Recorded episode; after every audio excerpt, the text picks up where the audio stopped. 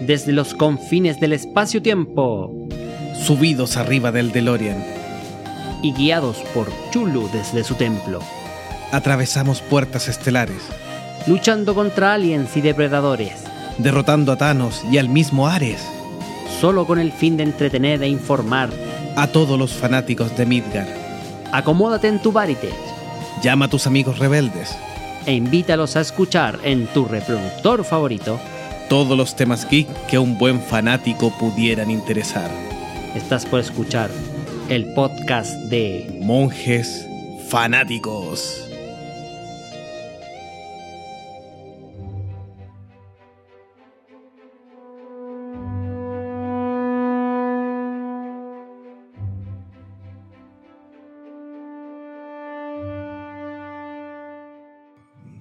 Hola, hola, hola, hola, ¿qué tal? ¿Cómo estamos? ¿Qué tal? Bienvenidos a un nuevo episodio de Monjes Fanáticos. ¡Eh!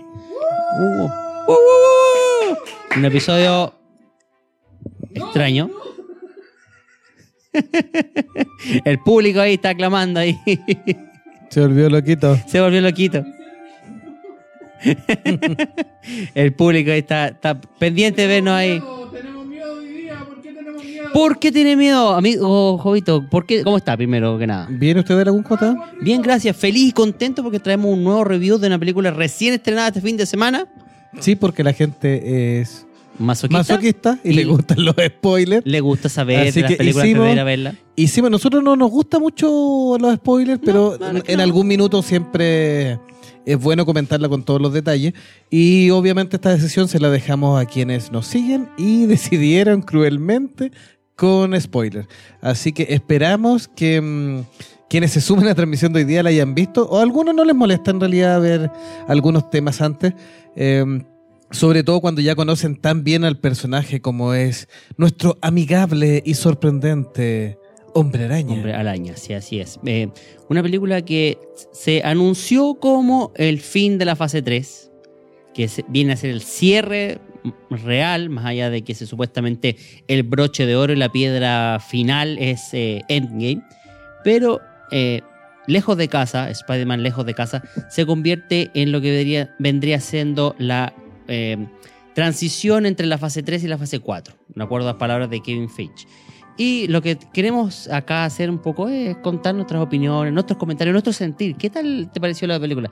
Lo primero que te voy a preguntar, ¿qué, te, te- te divertiste en una película cuando la viste? Ah, yo pensé que íbamos a contar el tiro final. No, dejémoslo. no, adelante. incluso, no, eh, vamos a advertir. Dijimos que iba a ser con spoiler, pero para ser fieles también a nuestro sentir de que no queremos revelarlo, Primero vamos vamos, a ir con las cosas tangenciales. con los comentarios, las cosas livianas, y después vamos a avisarles los spoilers.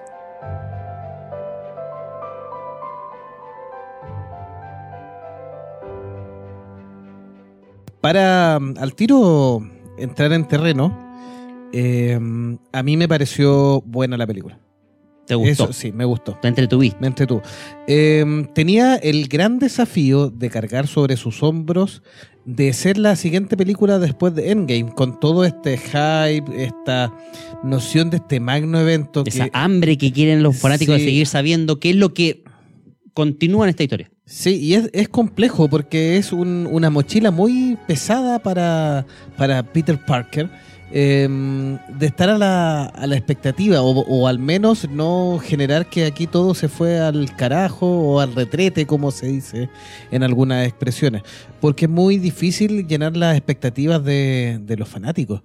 Así y es, mm, sobre todo después de este insisto este mega evento que fue mm, eh, la segunda parte de la Guerra del Infinito ahí, Endgame, con todos los Avengers y todos los personajes y todos los sucesos que obviamente por meses han ido marcando. La película se estrenó la última semana de abril, la primera de mayo en algunos lugares, y ya estamos a dos meses después, pero todavía ahí está rondando. Entonces, en base a todo esto como preludio, que fue bien complejo, yo creo que eh, el trabajo de John Watts con la segunda parte Director de de, este nuevo, de- eh, claro, de este nuevo reboot de, de Spider-Man o la tercera encarnación en el cine del joven arácnido sale bastante bien parada. Sí, sí, es una película mucho más fresca de lo que podríamos pensar siendo la segunda parte de Spider-Man. Eh, muy divertida. A mi juicio, supera los errores que tenía Homecoming en el sentido de mostrarte la, la clásica película de, del superhéroe que va creciendo. Eh, esta, esta trata de, de ser algo un poquito más y, yo creo que lo logra súper bien.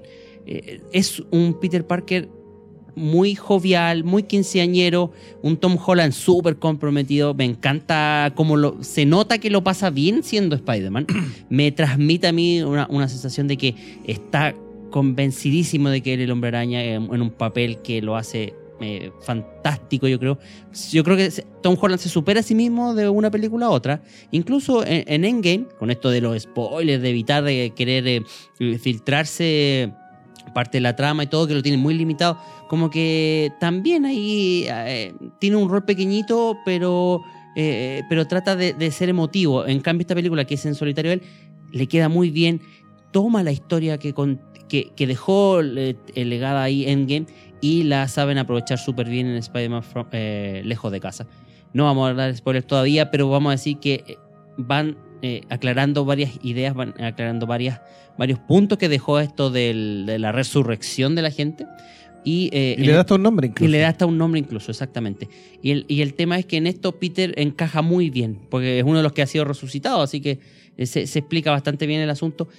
Vuelvo a insistir, la actuación de Tom Holland para mí es, es grandiosa en el sentido, se ha eh, reencontrado un, Peter Parker mucho más fresco de lo que fue An- Andrew Garfield, que para muchos, incluyéndome, no existe. En realidad, lamentablemente ese, ese Peter Parker muy facho, muy bacán, no era el, verdadero Peter Parker que, que inventaron Stan Lee y Steve Ditko muchos años atrás. Eh, era más fiel el, el de Tobey Maguire, pese a que también como que se pasaba para el otro extremo. Pero yo creo que este Tom Holland, este Peter Parker que hace él, es mucho más fiel al cómic, mucho más fiel a la, esencia del arácnido.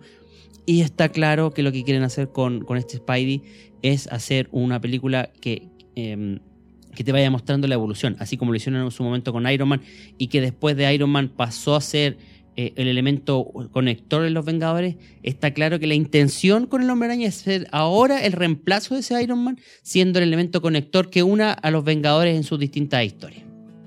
¿Te parece? Sí, me parece.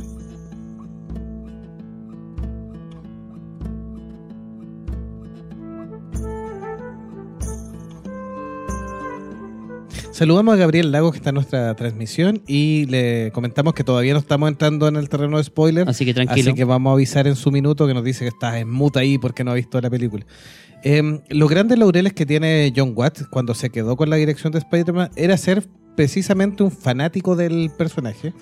Eh, también aquí hay un, un muy buen desarrollo de los personajes, tanto de Spider-Man, de Peter Parker, con sus dramas juveniles, con sus conflictos, con todo el peso psicológico también que es la partida de Tony Stark. Aquí todavía no hay spoilers, recuerden que eso es de Endgame. Eh, pero sabemos que, que para Peter fue un golpe fuerte. Eh, todos los Spider-Man, en cierta forma, han tenido un pseudo tutor en De alguna manera u otra, claro.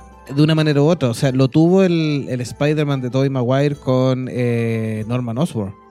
Al Era una principio. figura cercana. O sea, tienen que recordar que el conflicto ahí con el Duende Verde en la primera saga de Spider-Man de Sam Raimi eh, es cercano porque incluso hasta el final, con esta dualidad de que eh, como que me controla, como que mis instintos son más.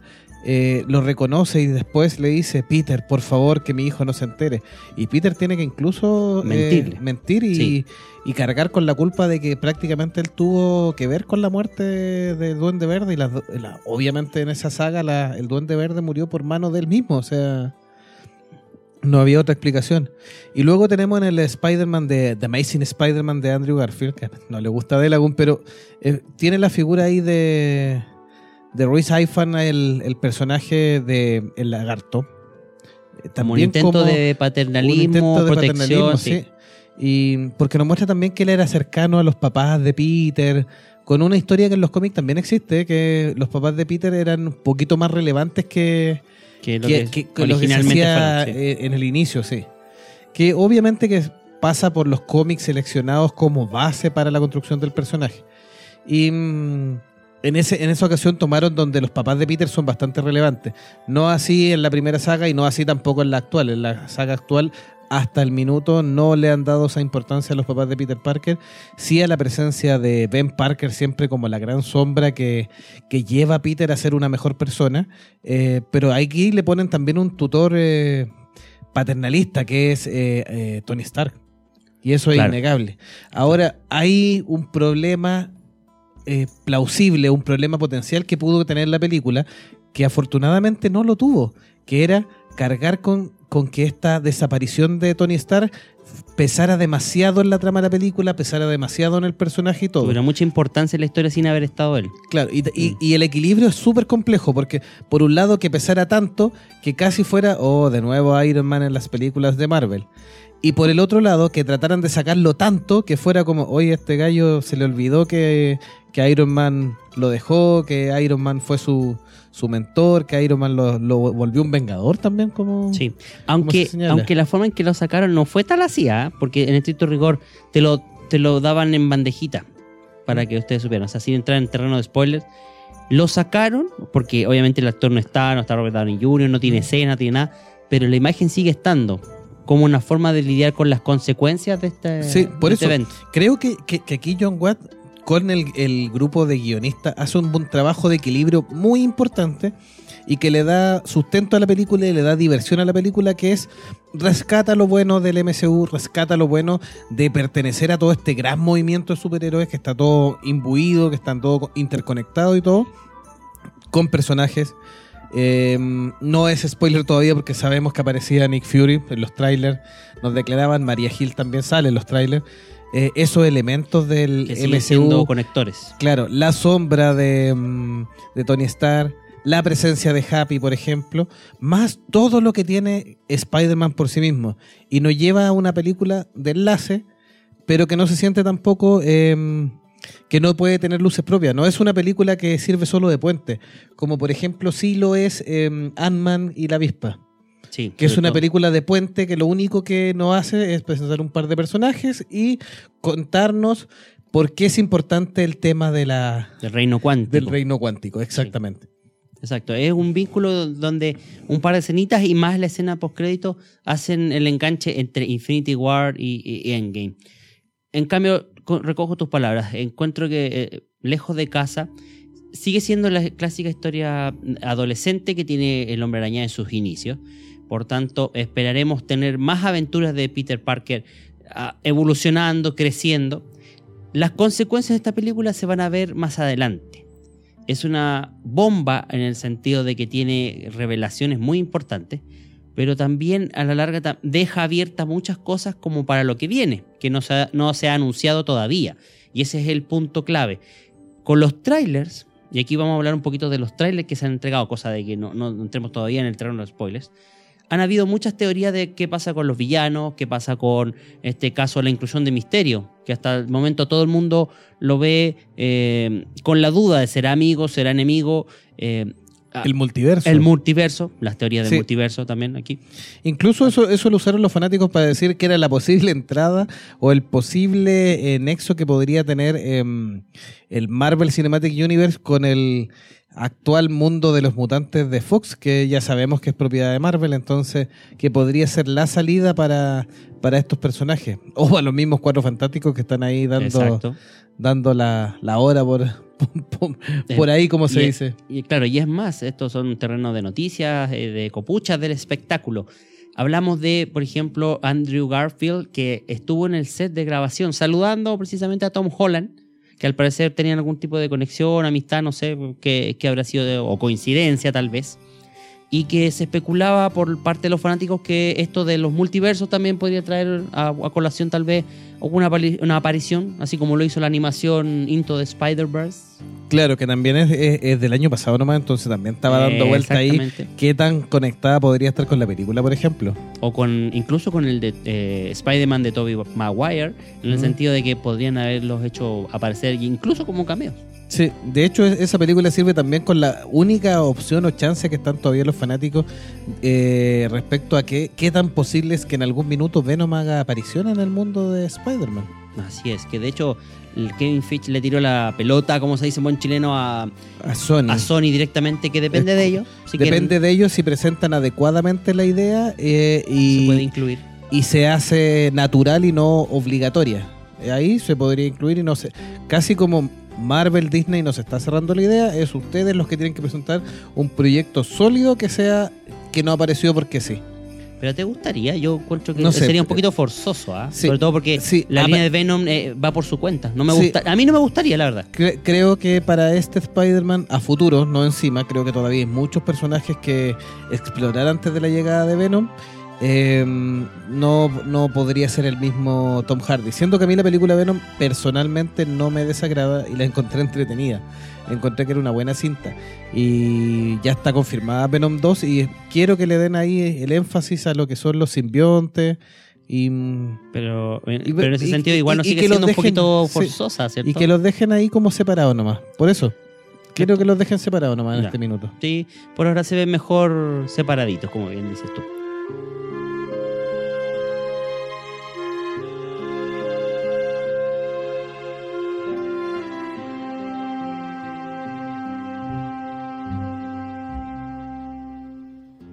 ¿Entramos ya en la película? ¿Ya entramos en el spoiler o todavía no? ¿Te queda algo que decir sin, Eh, sin entrar al, al terreno de los spoilers para que avisemos a, a la gente que nos está viendo y puede hacer una pausa o volver a retomar cuando, cuando ya haya visto la película? a ver, yo creo que podemos seguir hablando un poquito más de los personajes. Eh, a ver, la idea esta central no es spoiler, obviamente. Eh, aquí sigue las aventuras de Peter Parker en un viaje a Europa de todos sus amigos y por ende eh, tiene más relevancia las actuaciones de los distintos personajes. En este caso, eh, su amigo Ned, que es un, un personaje que sigue siendo un, un patiño, como lo dices tú, eh, sigue siendo un buen acompañante, pero le bajan un poquito la importancia para darle más tiempo de en pantalla a los otros eh, A los otros secundarios, sí. secundarios. Y en este caso es Zendaya, que en, en- en la primera película estuvo muy, muy así tratada someramente en nada más. Sí, de re- recordem- MG. sí, re- recordemos que en Homecoming el interés amoroso de Peter fue Liz, que a la postre resultó ser la hija de... Adrian El buitre. El buitre, sí. Y era como una especie de interés mm, eh, fugaz, simplemente. Para la película funcionó bien y se acabó. Pero eh, se revela al final de esa película, en Homecoming, que el, el interés amoroso que podía estar oculto ahí en realidad era el personaje de Zendaya, quien al final se hace llamar MJ, en clara alusión, por supuesto, a Mary Jane Watson. Pero aunque dicen que el personaje no es Mary Jane como tal, eh, eh, ahí se tiran las Eh, primeras luces de se que, empiezan a jugar que sí, con el que tema. no, que sí, que no. Y de hecho esta película, Far From Home, mantiene eso de tirar líneas, pero no decirte 100% si eso no es. Y cuando hablemos del spoiler van a entender mejor de qué estamos hablando. Sí, aprovecha también a los otros personajes secundarios eh, y personajes que ya incluso podemos considerar terciarios, tienen ahí sus minutos de, de lucidez o sus minutos de pantalla ahí Como el profesor, por ejemplo. El profesor del grupo, sí.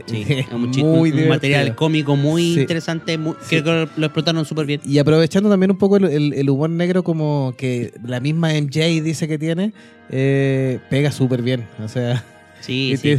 Eh, son de los momentos que te sirven para dar bromas clásicas, eh, pero que, que se agradecen mucho así dentro Sí. de mezcladas con la acción, por supuesto, que Sí. trae la película. y bromas que incluso coquetean ahí con lo políticamente correcto, se salen de ahí de la norma. Exacto. Y mostrándonos una picardía que el director juega mucho mejor. Se siente más cómodo el director con el guion en esta ocasión. Sí. Eh, Más natural. Yo, sí, yo creo que ya salió del tema de que, chuta, me están evaluando, podré seguir haciendo Spider-Man, podría hacer más cine. Eh, y con el éxito que tuvo Homecoming, el tipo y parece que se relajó y ya lo está tomando con, con más alegría. Está y eso se nota un poco, sí. Sí. Eh, el otro secundario también importante es Flash, le dan un pequeño, son pequeños atisbos, no sé es que tenga gr- gran Grande tiempo escena. de pantalla, pero tiene unos atisbos más a la importancia eh, o a conflictos personales que tiene Sí. y te los muestran cortitos, pero son fundamentales. Y a mí que rescatan, a mi parecer, súper bien, que es una excelente actriz, es Angry Rice, una niña joven como Betty Brant y que hace un papel mucho más divertido y tiene mucho más importancia que la primera Homecoming. Y que también pues, muestra una buena eh, química con, el, con este caso con Ned. Sí. eh, que es con el que tienen una interacción importante. Pero también dentro del grupo, ahí está un poco lo que Disney ha tratado de mostrar con otras películas sobre todo, tenemos el tema inclusivo, personajes de todos los, rasgos y, etnias representados en estos 10 chicos que son los que viajan. Sí, pero no se siente tan forzado. Eh, también sí, se agradece. Se agradece también, claro, porque en realidad no toman el foco en eso. O sea, Mm. es, es para la pose, para la fotografía, están todos, están todas las representaciones y se, se pueden ver bien. Pero obviamente eso no quita ni le roba el protagonismo al Hombre Araña, no, ni a Zendaya con MJ, ni este romance que ya eh, más o menos está vislumbrando, que debiera empezar a surgir eh, en esta película y en las que vienen. Porque obviamente Peter Parker sin su interés amoroso no sería nada. Así es. Sí, porque aquí ya entra al foco más el arácnido. Bueno, y discutamos antes del villano, no vamos a decir eh, quién. Sin hablar de quién es el verdadero villano en esta historia, para no revelar el spoiler máximo. ¿Te Eh, parece que el casi giro, caíste, casi caíste. te parece que el Em, giro que toma es interesante? El giro está acorde a los cómics, está acorde a la historia. eh, ¿Está acorde al personaje? Sí, está acorde al personaje. Y, y nada, pues no puedo decir más sin entrar a, hablar de. Mira, yo me voy a tomar de una frase de la persona que me acompañó en este caso, que le saludo a mi esposa, que, que me acompañó co- con, ella y los niños a ver la película del cine. Y es que cuando llega el giro de, de- de tuerca de la película, se not- eh, da la sensación que se ha terminado muy pronto. Porque antes de que pase el verdadero plot twist, eh, llega un punto que dice, oh, aquí se acabó la película, se me hizo corta. Eso porque era muy entretenida, eh, porque las escenas de acción son muy vivaces, muy bien construidas, la fotografía está muy bien hecha, los trajes están espectaculares, eh, el traje de, de, todos los personajes está bien hecho, incluso lo- los, esos que salen un ratito nomás, como que tienen algo que le- les pusieron amor a la película. Y sin embargo da la sensación de, hoy estamos en la mitad de la película y se acabó, ya terminó aquí. No, señor. Ahora viene el verdadero villano de la historia.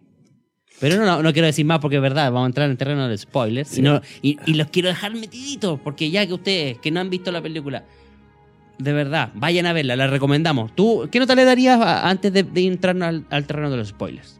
eh, De 1 a 5. de 1 a 5. Sí, para que seamos cortitos. 4,5. 4,5, perfecto. Yo le daría un 4,7. Me gustó un poquito más que la anterior. Creo que está súper bien conectada y le veo un tremendo potencial a este Peter Parker que a todas luces sí se pinta, como lo dicen en la prensa, como el sucesor de Tony Stark.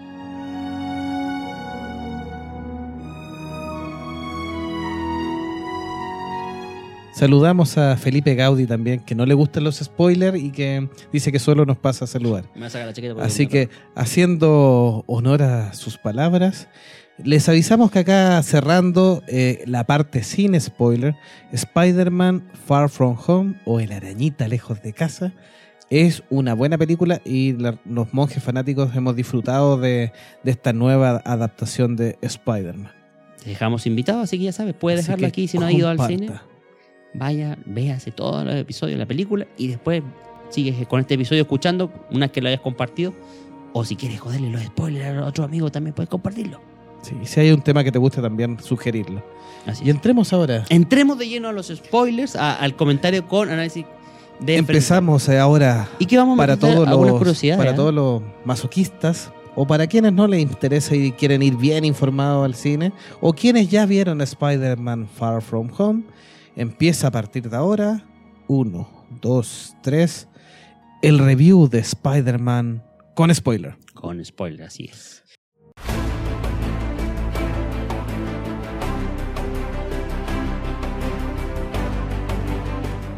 Partamos de- desde el inicio yo creo que hace una entrada brillante que en cinco minutos eh, te explica todo lo que son los hilos sueltos que dejó Endgame. Y Sí. lo hace de una manera lúdica y súper entretenida con un video tipo redes sociales, No, el tipo video ca- viral, tipo casero meme. del colegio y todo. Y que además mm, creo que optaron por la mejor de todas las soluciones, que es la más lógica. ¿No es así? Porque explicaron qué es lo que sucedió con el chasquido, cómo la gente ¡pum! voló. Y luego explicaron qué pasó con el blip. Así le llamaron, Así le llamaron. sí. a la resurrección de todos los personajes. Y que es algo tan sencillo. Para los que quedaron vivos, el tiempo pasó como si nada. Cinco años, por supuesto. En cambio, para aquellos que revivieron, fue Volvieron solo un segundo. Un chasquido, sí. Así es. Por tanto, hay diferencias. Sí. Eso significa que hay algunos que envejecieron 5 años y hay otros que volvieron y que estaban exactamente igual. Eh, igual. Y el grupo de Spider-Man, obviamente, que todos los importantes que se fueron con él, Habían Eh, sido chasqueados chasqueados, así que volvieron para que tuvieran la misma edad. la. Inclu- co- encuentro que es la solución más lógica. Sí. O sea, es lo que, si hubiese sido real el evento, tendría sentido. Mm. Que para algunos haya pasado cinco años y no es que hayan vuelto a ser jóvenes otra vez después del chasquido original. O sea, me parece una solución muy lógica y muy bien explicada, como bien lo dices tú. Sí, súper rápida y súper lógica y incluso le, le ahorra la pega al resto de las películas del MCU. Sí, sí, porque después ya no hay que entrar a explicar nada más por qué era No, diferencia. sí, con o- eso ya está, está listo. Así es. Y luego entramos a, a Oye, la película como tal. ¿Y al, qué opinas la, de al la, viaje del héroe de Yo quiero hacer un comentario aparte. ¿ah? Si hay algo que me, me- me desencajó, pero para bien, fue la, la música introductoria. Cuando empieza la película y, y escuchamos el tema del guardaespaldas, yo dije, perdón, me equivoqué de película.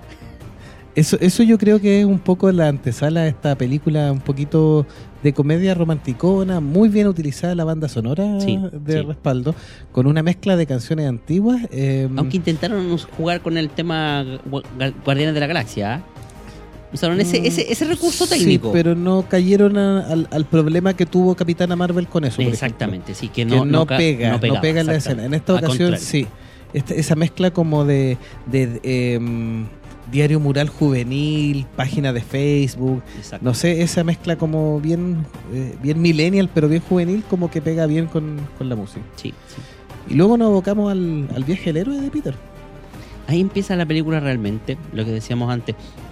Lo primero que se plantea es que Spider-Man eh, vuelve a casa, quiere ser eh, eh, el superhéroe del vecindario solamente, pero el hecho de haber participado en Endgame y su fama posterior lo persigue. Y lo persigue a tal punto que primero la prensa pregunta si él es el sucesor, lo persigue Nick Fury, porque obviamente los Vengadores necesitan alguien que se haga cargo, que reemplace la posición de Tony Stark.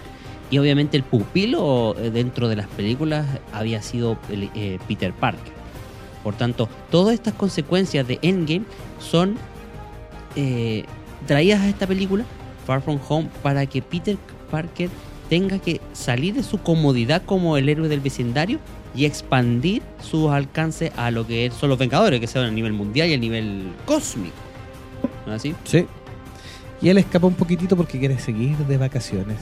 Y quiere, Como todo buen adolescente. como buen adolescente, quiere no hacer la tarea, seguir vacaciones. Y ahí le corta al, al, al bueno de Nick Fury. Sí, yo también quiero vacaciones. No quiero trabajar. y le corta el bueno de Nick Fury y lo manda al visto. Así que con todo el Al terror doble de check de. WhatsApp. Sí, Al doble check de WhatsApp, sí. sí, pues ahí está. Eso es muy millennial, ¿eh? Así que...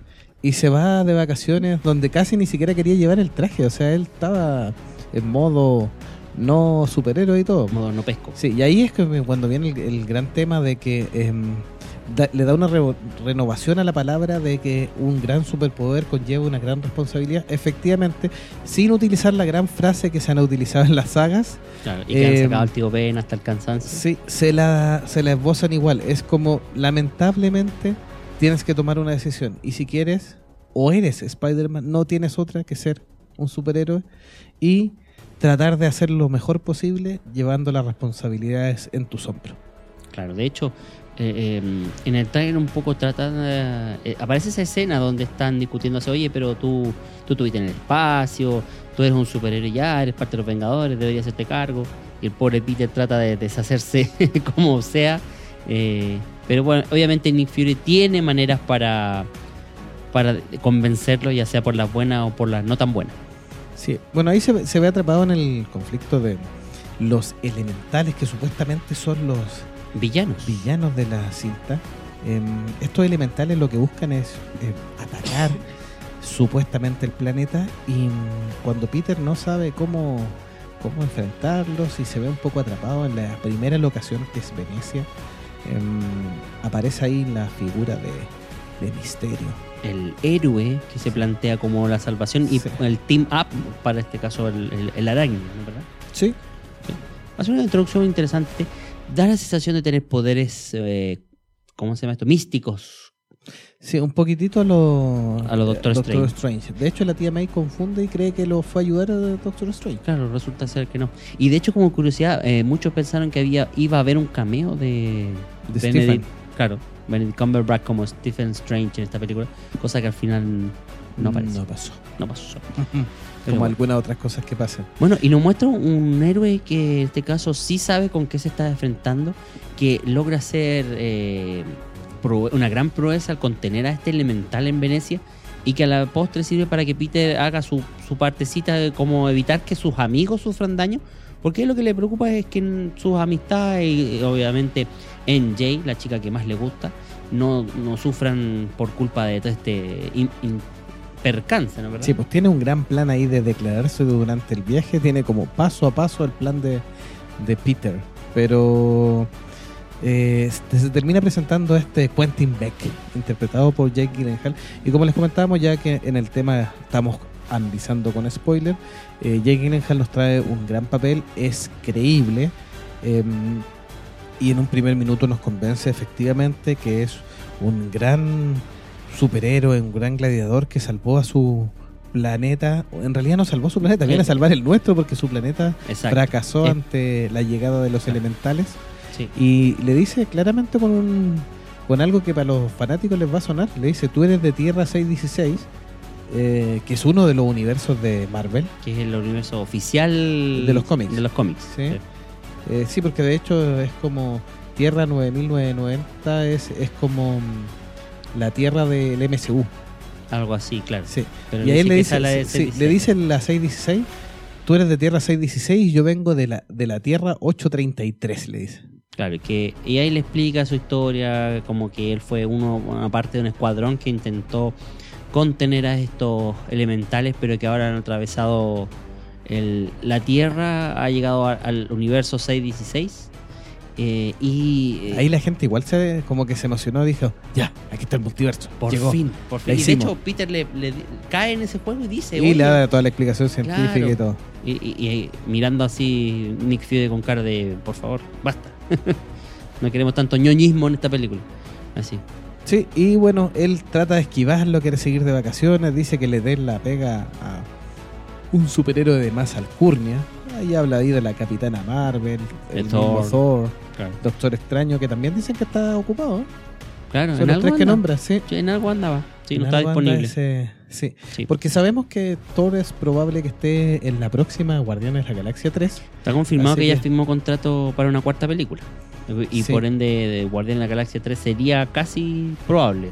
Sí, ya es casi confirmado Casi en realidad. confirmado, sí. sí. Pero eh, el fin de Endgame nos, nos mostró que Thor se iba a arruinarle la fiesta con, con Gamora y, y de quién lideraba al pobre Star-Lord, Pobre Peter. eh, de Peter Quill. el líder. Y, y la Capitana Marvel al parecer anda en el espacio en sus temas policiales que después al final, al final podría haber ahí un atisbo de, de qué es lo que pasa con ella. Pero el Doctor Strange también nos dicen que está ocupado. Así que veremos La en ¿Qué? su próxima película porque está confirmado el Sí, Doctor Extraño segunda 2. parte. Debiera salir el 2020. No recuerdo las fechas de estreno, pero sí, sé, es una de las que está confirmada junto con. Bueno, con Black Widow también. Y esperamos más novedades eh, dentro de poco en la Comic Con de San Diego. Claro, que Así que- ahora en el mes de julio del 2019 debiera haber Comic Con y algunos anuncios importantes en el mundo de los cómics y del cine relacionado con los superhéroes. Así es. Y mm, así que se, le- se trata de sacar los pillos a nuestro eh, amigable hombre araña. Y sale con que no tiene bien el traje, que esto, que lo otro. Y le dan un lindo traje alternativo, que es el traje oscuro, que esté como de sigilo. Inspirado en, en Spider-Man Noir. obviamente. Inspirado, sí, inspirado en Spider-Man, Noir, pero no es tan detectivesco, es más como de camuflaje. Es para pasar Así que- desapercibido en Europa. Sí, y ahí viene un bu- buen chiste porque eh, Ned en alguna parte de la película lo nombra que es el mono nocturno. El mono nocturno. que también lanza telaraña. Claro, porque podría ser un mono. Un mono araña. Cuac. no, está bien. Parte de los chistes que tiene esta película que son. Sí, a rato una, una buena comedia, en el buen sentido de la palabra, una buena comedia juvenil romántica, eh, con atisbos de, una, de estar en una película de superhéroes.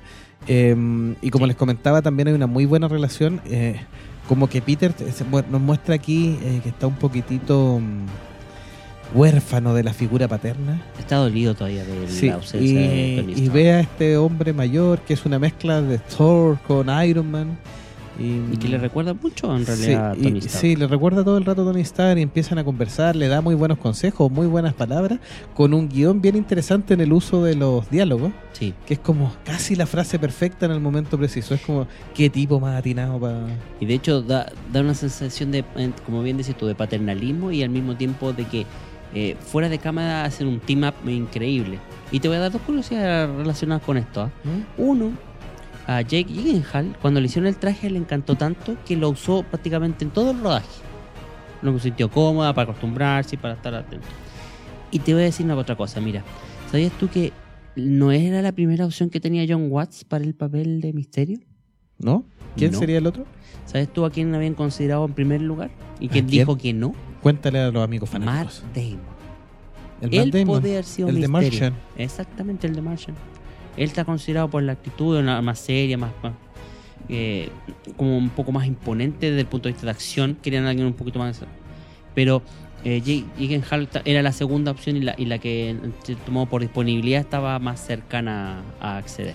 Me gustó, tiene ese aire más picarón Mm. entre Exacto. que después funciona porque vemos acá que se arma todo el, un cambio en los planes de las vacaciones y caen en la linda ciudad de Praga de la República Checa Donde y donde tenemos el conflicto con el elemental de fuego que supuestamente fue quien destruyó el planeta de Quentin Beck. Sí, es que el más poderoso y el que debían derrotar a toda costa para poder evitar la catástrofe que había desolado a la Tierra 3 833.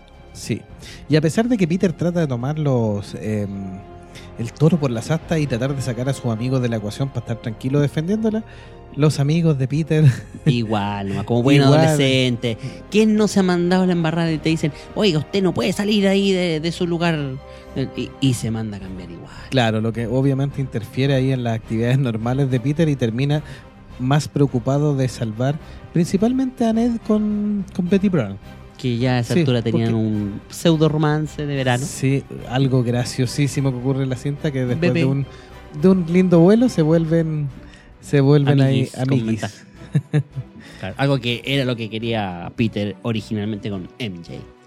Y que le resulta net y que fue interesante. un- un- Interesante, divertida y mu- sí, es muy buena esa, Sí, es gracioso esa ese interacción. Aparte que eh, es una excusa muy interesante para sacar a Ned un poco que se supone que en Spider-Man Homecoming actuaba como el hombre de la silla, que le decían que era el hombre que estaba detrás apoyando a Peter. Pero en este caso un personaje así detrás de Peter Parker ayuda en el momento que tiene que ayudar, pero ah, estaría de más con el resto de la acción que ocurre a su alrededor. Entonces, no, y, y no tenía cómo ponerlo porque Exacto. estaban como en un viaje, no es como en Homecoming que estaban más fijos en la casa o, algún, Sí, o sí. el colegio y todo. Por eso esa salía con, con a- a- a darle un romance que lo tuviera ocupado. Fue como muy interesante para justamente darle el espacio que requiere y no más. Y lo mantiene dentro de la acción Y también. lo mantiene dentro de la acción también, porque lo utiliza como Sí. un... ¿Cómo se dice el, cuando tú lo utilizas como recurso para la... No sé. Se me olvidó. Bueno, Ya pero lo vamos a chicos- recordar. ya.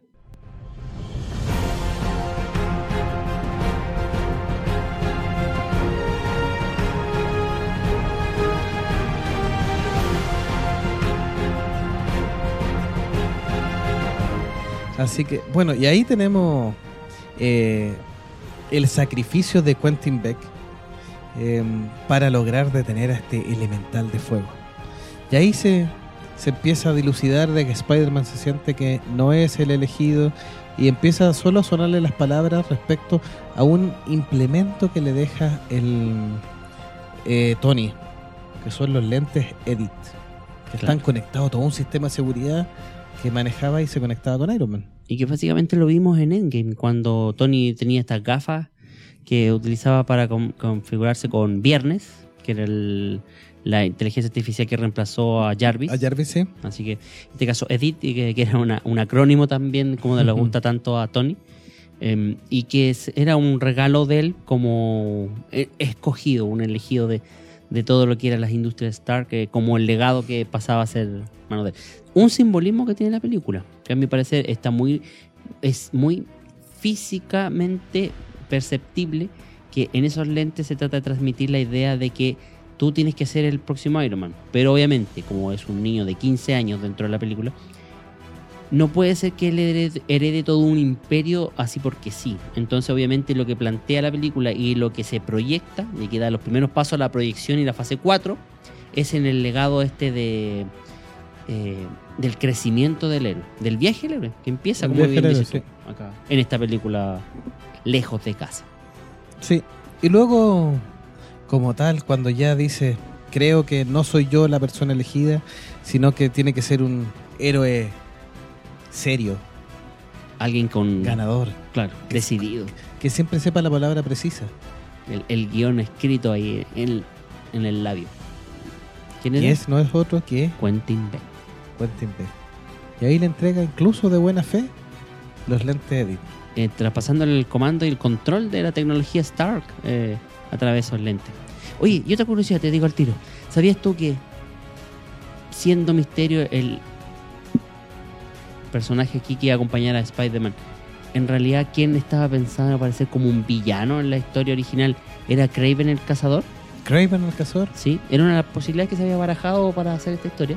¿Y Ya. sabes quién habían pensado en traer a- como a Craven para esta película? ¿A qué actor? Jason Momoa. Nuestro Aquaman nuestro Aquaman hubiese pasado a, al MCU. al MCU. Pero obviamente, eh, ante la elección del villano, que ya lo estaremos revelando, y alguno ya se lo imagina quién puede ser, eh, de- cambiaron todos los planes. ¿No es así? Sí, el villano está cerca tuyo. Está la- más cerca. No, más cerca tuyo. No, más no, cerca al medio. tuyo. Diría que está al medio. Y Sí. no es otro que Misterio. Claro. Ahí es cuando la película da un giro completo ahí, un red herring, un gran engaño. Exacto. El arenque rojo, como hemos señalado en los elementos narrativos de, de- que se utilizan en la cinta. Y Es el nos momento- muestra que todo, todo, todo, todo fue calzando para el punto en que Quentin Beck se queda con la tecnología de Stark. Claro. Es como lo que te decía yo, pues cuando Misterio termina con el elemental de fuego, se sacrifica cuando al- en realidad al final logra sobrevivir y salvan a la ciudad, Sí. eh, eh, Praga Igual, y todo. sí. Eh, claro, da como una especie de giro, una sensación de que se acabó la película, de que ahí termina, tenemos un nuevo superhéroe, eh, eh, Spider-Man por fin se deslega de la responsabilidad, le entrega a Edith a- al que debería ser realmente el sucesor de esta historia. Y ahí empieza realmente la segunda parte y la trama cambia totalmente a lo que es realmente el verdadero villano de esta historia. Sí, que no es otro que Misterio. Totalmente acorde a lo que es eh, los cómics, un maestro del engaño, de la ilusión, de los efectos especiales. Eh, nos cuenta la historia entonces, eh, como bien señala Delagun, parece que aquí la historia cambiara, cambiara la película. Eh, solo hay un atifo en la pelea final que hay un momento en que Peter tira la telaraña y como que pegan algo y, y deja ese, ese, esa telaraña suelta para usar las las palabras del mismo arácnido. Eh, pero aparte de eso, como que nadie podría sospechar, todos caemos bajo el embrujo de, de misterio. Tan amable, tan simpático, siempre con la, la palabra precisa. Y ahí, cuando Peter se va, empieza la celebración y nos empieza a mostrar que todo puede ser un engaño. Utilizando cosas que son perfectamente plausibles con la tecnología actual, como son eh, eh, ilusiones Óptica, holográficas, ilusiones ópticas, drones. lo que es los drones, la realidad virtual y todo, haciendo esta, esta película es muy, muy, muy, muy eh, en boca con la tecnología actual y con una posible, eh, con una posibilidad real que hay en, en este minuto. O sea, Y de hecho, de hecho no es lejano. O sea, en este, claro. en este minuto casi, casi podríamos tener un misterio eh, forjándose por ahí. Sí.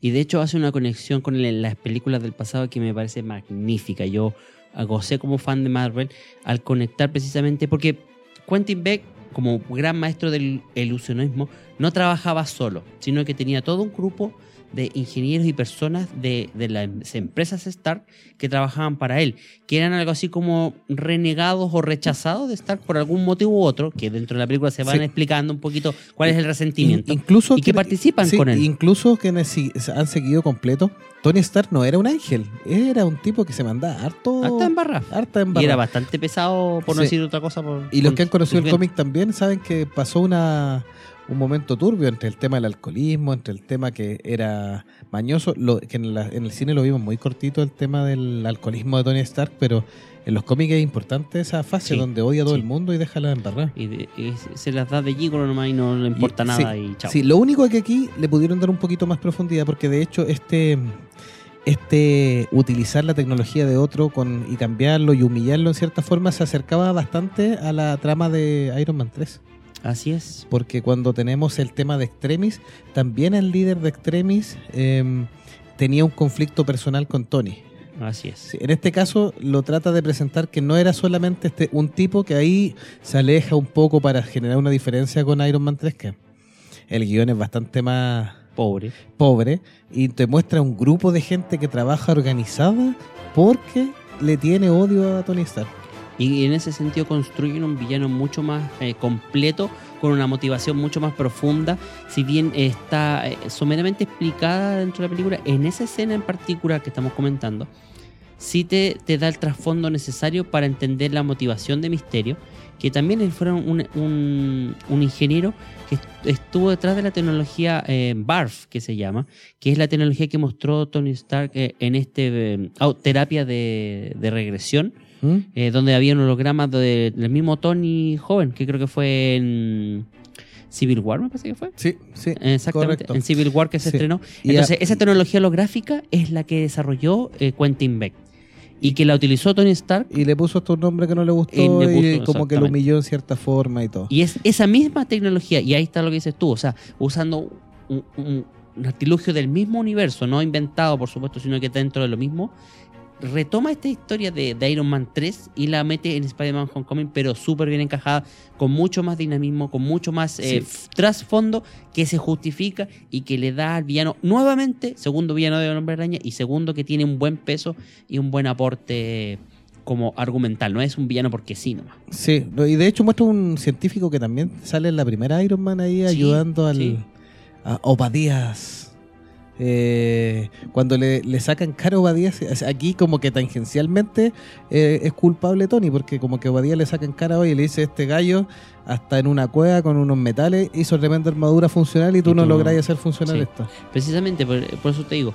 Y, y son personajes que están recopilados de distintas escenas de, de Tony, de las películas de Iron Man, y de otras donde eh, justamente eh, se ve la otra cara de la moneda. O sea, vemos siempre a Tony mostrando sus juguetes, sus Sí. que funcionan bien, pero estos tipos son los que quedaron como detrás, humillados El, un poco. sí, por- po, el daño por colateral que llama. Exactamente. Así es. Y ese es el grupo que forma. Damage. Claro, que forma el apoyo a, a Quentin Beck para armar esta tecnología de ilusionismo y holografía para engañar y que engaña muy bien a, un- a Nick Fury, que de hecho estaba convencidísimo de que era un superhéroe que necesitaba de la fila, que lo iba a reclutar, pero Lo estaba llevando, sí, pues, Sí. a formar para ver va a los- ser parte de Shield. Sí, o, o de los nuevos Avengers, que aparece la frase ahí, New Avengers. Sí, como que intenta Sí, Dar es, algunas es como luces tenemos ahí. que formar a los New Avengers. Es una, como. una nueva, claro, un nuevo grupo tenía que formar. sí. Sí. Bueno, y ahí se revela todo el cuento de todo el ilusionismo y nos empieza a contar y- cómo se arma todo este tema hasta que Spider-Man, con ayuda de MG, que descubre con un 67%, como dice ella misma, Que es el hombre araña. que es el hombre araña, y descubre la treta de Quentin gracias a ella. Sí, Ella recogió un pequeño proyector que él mismo que traía Eh, de los drones. de los drones cuando disparó una de las telarañas le pegó a ese proyector y saltó eh, dejando el droide incompleto Sí. y de- dejando la prueba de que Quentin lo había engañado. Ahí tenemos una de las ah, escenas de, de engaño mucho más elaboradas, de las cuales es víctima precisamente el hombre araña. Porque es una escena recogida de uno de los cómics, donde vemos a un eh, misterio gigante aplastando a un Spider-Man que previamente había sufrido por distintos engaños sucesivos uno tras otro, incluido el, el haberse hecho pasar por Nick Fury para que le confesara que sus amigos también sabían del engaño y que obviamente tenía que matarlos. Sí, esa es una escena exquisita que está es casi como tener un cómic y estar hojeándolo, Sí. hoja tras hoja y se ve exquisito cada cada frame de de, de imagen que tiene el O sea, la referencia, por ejemplo, de la que te decía yo, es del Amazing Fantasy número 68, si no me equivoco. Sí. Donde precisamente sale este sin- eh, misterio gigante. Así que para que vean antes de ahí.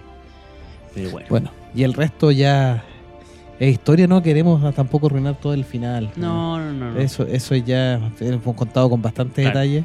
eh, lo cual hace una película entretenida. eh, vimos harto, hartos temas. eh,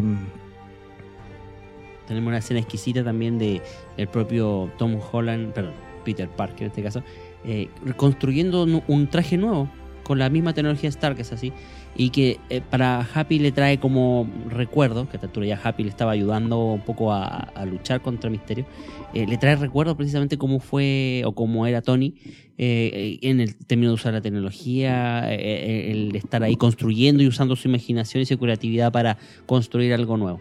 Y un traje negro con rojo que, que hace mucha referencia a las primeras apariciones del hombre araña dibujado de la mano de, de Steve Ditko. Ditko. Sí. Así Sí. que también tiene su, en este caso su revelación.